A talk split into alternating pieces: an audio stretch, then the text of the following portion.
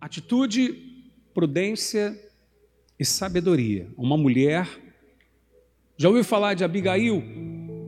Já ouviu falar dessa mulher? Abigail é um exemplo de atitude, de prudência e de sabedoria. Você sabe que prudência e sabedoria é, andam juntas.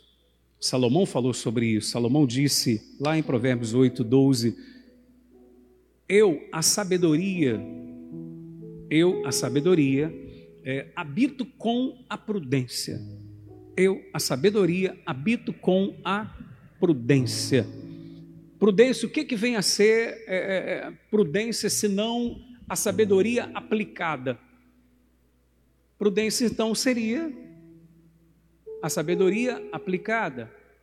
Se você buscar uma definição para prudência, você vai chegar à conclusão que prudência, ser prudente, é você calcular o impacto que alguma decisão vai ter na sua vida. Ok? Está claro isso? Então, ser prudente é isso, é você primeiro, deixa eu calcular o impacto que essa decisão que eu estou para tomar, ela pode ter na minha vida. Amém? Eu vou ler alguns versículos, eu não vou ler todo o episódio para a gente não fazer vigília aqui, tá legal? Mas eu conto a história para você direitinho, mas eu quero ler esses versículos. Versículo 32 diz assim: Então Davi disse a Abigail: Bendito o Senhor Deus de Israel, que hoje te enviou ao meu encontro. Bendita seja a tua o quê? Prudência falando para a mulher: Bendita seja a tua prudência e bendita sejas tu mesma, que hoje me tolheste de derramar sangue e de que por minha própria mão me vingasse.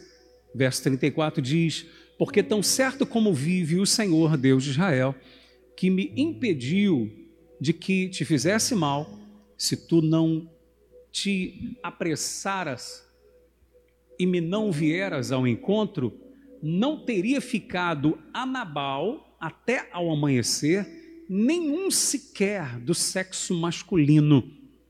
35. Para fechar.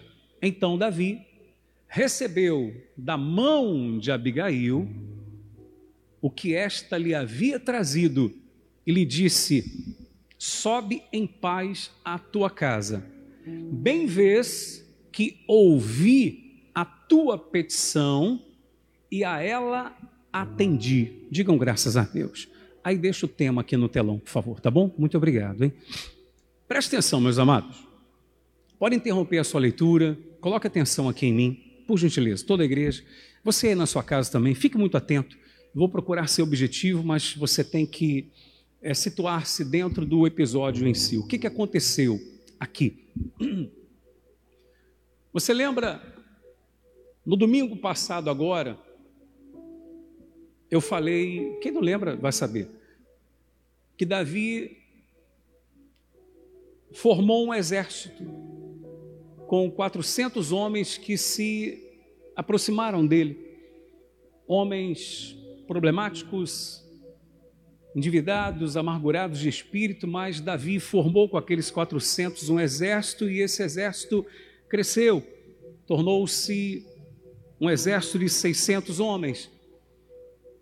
A região que Davi mais ficava com estes homens, próximo ao Carmelo, havia ali um homem chamado Nabal. Qual é o nome dele?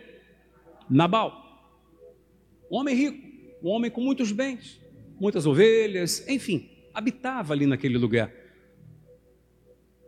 E durante todo o período que Davi lá esteve, e isso foi reconhecido pelos próprios servos de Nabal, que Davi com os seus homens formaram, na verdade, um muro ao redor de tudo que pertencia a Nabal, de sorte que nenhum inimigo pôde se levantar contra Nabal, querer lhe roubar uma ovelha sequer. Então entenda, durante todo o período que Davi esteve naquela região, durante todo o período, não houve uma perda sequer na casa de Nabal. Foi excelente para Nabal o fato de Davi estar com os seus homens naquela região. Ora, sendo sabedor Davi disso, Davi é uma pessoa importante, não era qualquer um. Davi era aquele que havia vencido o gigante Golias. Ora, ouçam isso, igreja. Davi envia dez homens até a casa de Nabal para pedir a Nabal comida, pedir a Nabal algumas coisas para que ele e os seus homens pudessem comer. Quando esses homens de Davi chegam até Nabal, Nabal vira para eles e diz assim: Quem é Davi? Trata com desdém. Quem é Davi? Para que eu dê a ele e aos seus homens alguma coisa? Pode avisar ele que eu não vou dar nada. Meus amados, quem era Davi? Davi não era qualquer um.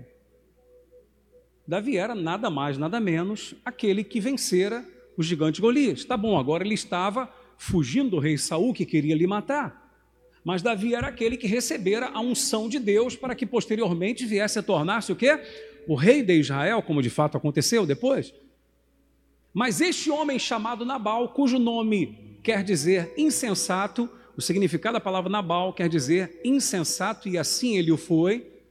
Ele trata Davi com desdém, com menosprezo. Então ele diz: Olha o que, que uma palavra maldada, sem pensar, uma palavra que parte de uma pessoa insensata é capaz de fazer acontecer.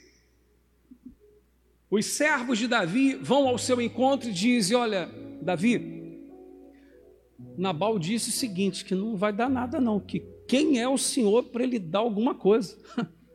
Quem é o senhor para que ele tenha que dar alguma coisa? Aí Davi fala assim: Poxa, não acredito nisso, rapaz. Poxa, durante todo o tempo que a gente está aqui, nós temos servido de guarda, na verdade. Para ele, sua casa e tudo quanto ele tem para os seus servos, porque nunca nós não lhes fizemos mal e ninguém pôde fazer mal por causa da nossa presença aqui, pois. É sério isso? Aí o servo diz: É sério, pois. Davi falou: Olha, então tá bom, já que ele está me pagando o bem com o mal, nós vamos lá e vamos acabar com tudo que ele tem. Davi ficou irado e falou: Não vai sobrar um sequer na casa dele. Nós vamos destruir, ou seja, uma palavra, ouça isso, igreja, uma palavra errada, maldada, sem pensar, trouxe àquele homem um decreto de morte. Quantas vezes nós, porque não pensamos no impacto, por falta de prudência, no impacto que uma palavra pode trazer à nossa vida, nós acabamos por perder oportunidades. Entende o que eu estou dizendo? Então, aquele homem, por causa de uma palavra, agora estava decretada a sua morte e destruição total na sua família e na sua casa. O que acontece? Um dos servos de Nabal fica sabendo que Davi viria com 400 homens, porque 200 Davi havia deixado com a bagagem. Um servo de Nabal corre até Abigail, vai lá falar com a mulher e diz: Minha senhora, eu vim aqui dizer para a senhora o que está para acontecer. Vai acontecer uma desgraça aqui porque eu não sei se a senhora sabe, o teu marido desdenhou de Davi. Davi pediu comida e ele disse que não ia dar, e pronto, acabou. Quem era Davi para ele dar alguma coisa? E esse servo diz para ela assim: Eu sou testemunha, tá? De que durante todo esse tempo que Davi esteve aqui com seus homens, isso tem sido excelente para nós. Não se perdeu nada, ninguém nos atacou, muito menos eles.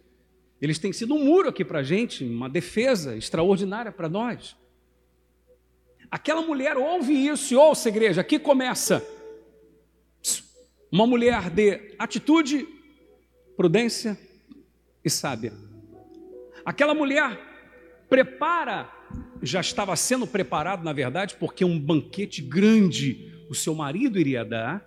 Então a mulher pega alguns cordeiros preparados, pega comida, pega pão, pega água e outras coisas, pega passas para levar para todos os homens de Davi e para Davi.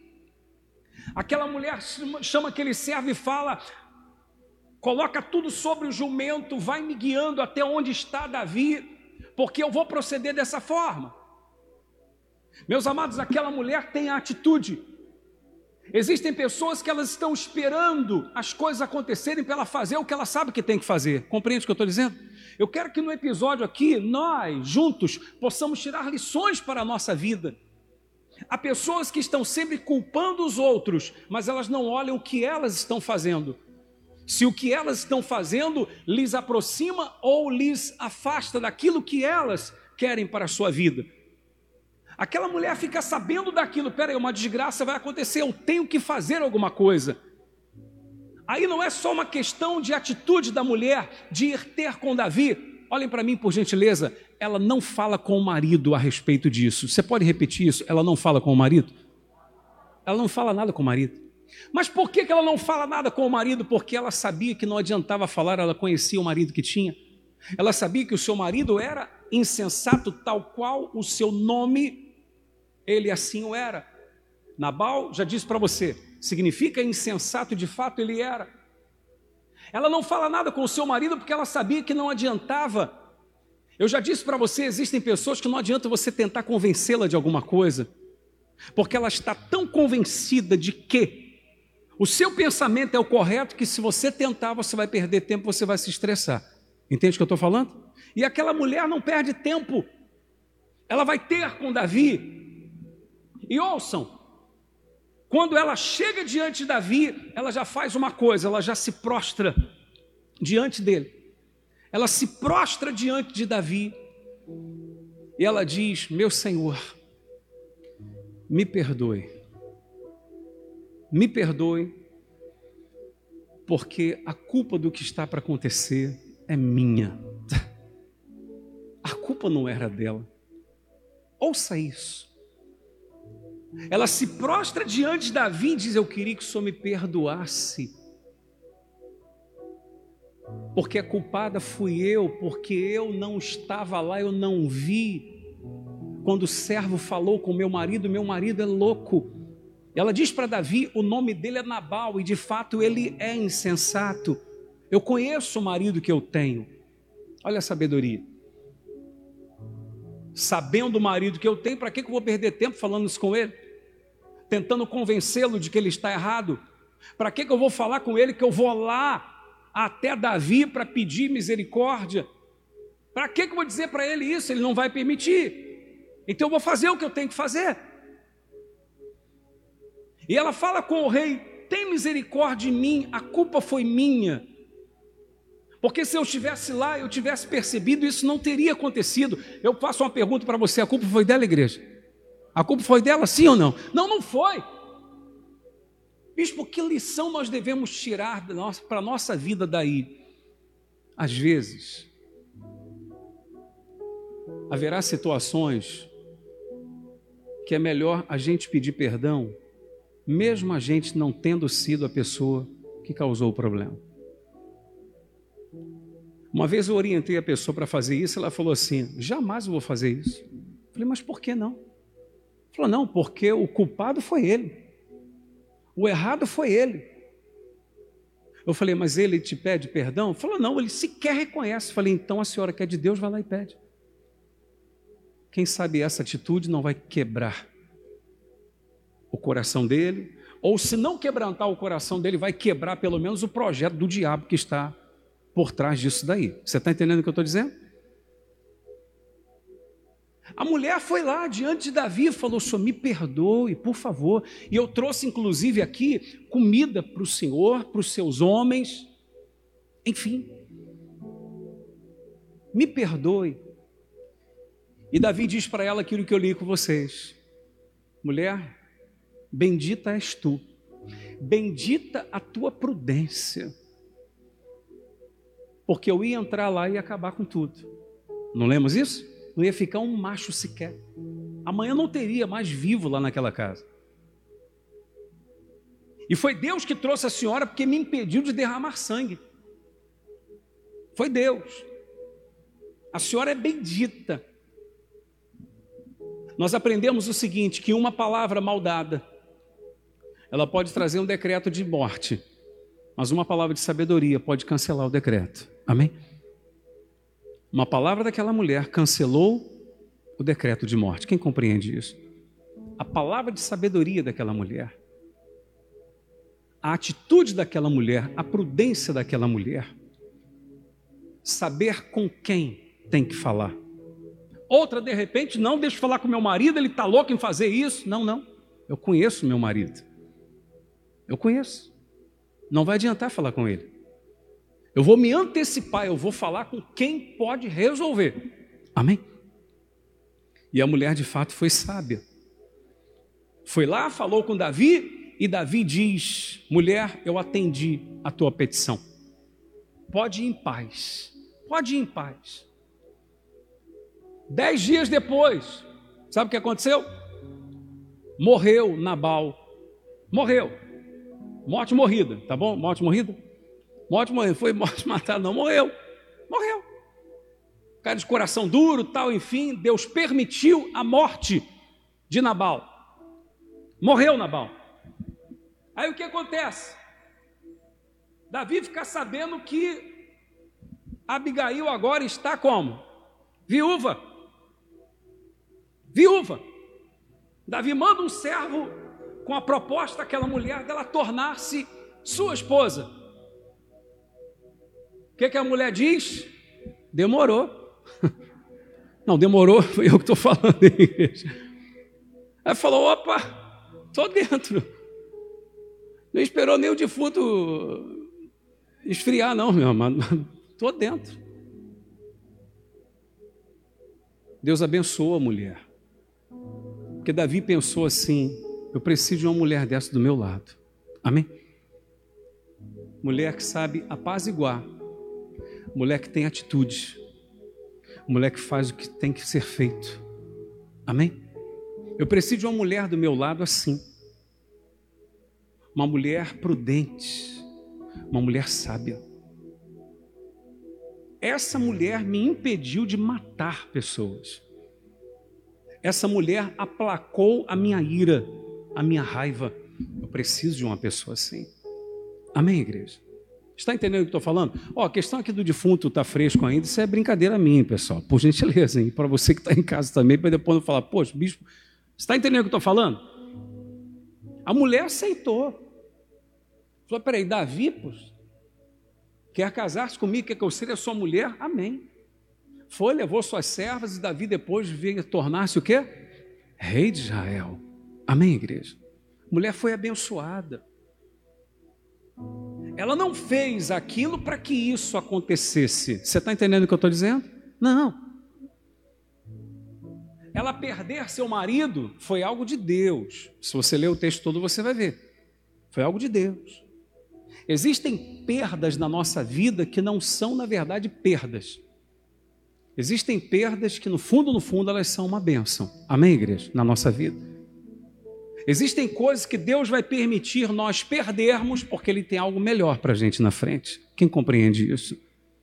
Às vezes nós podemos perder algo hoje e não entendemos por quê. Eu acredito que aquela mulher, quando seu marido morreu, do nada, ela deve ter chorado a morte do seu marido.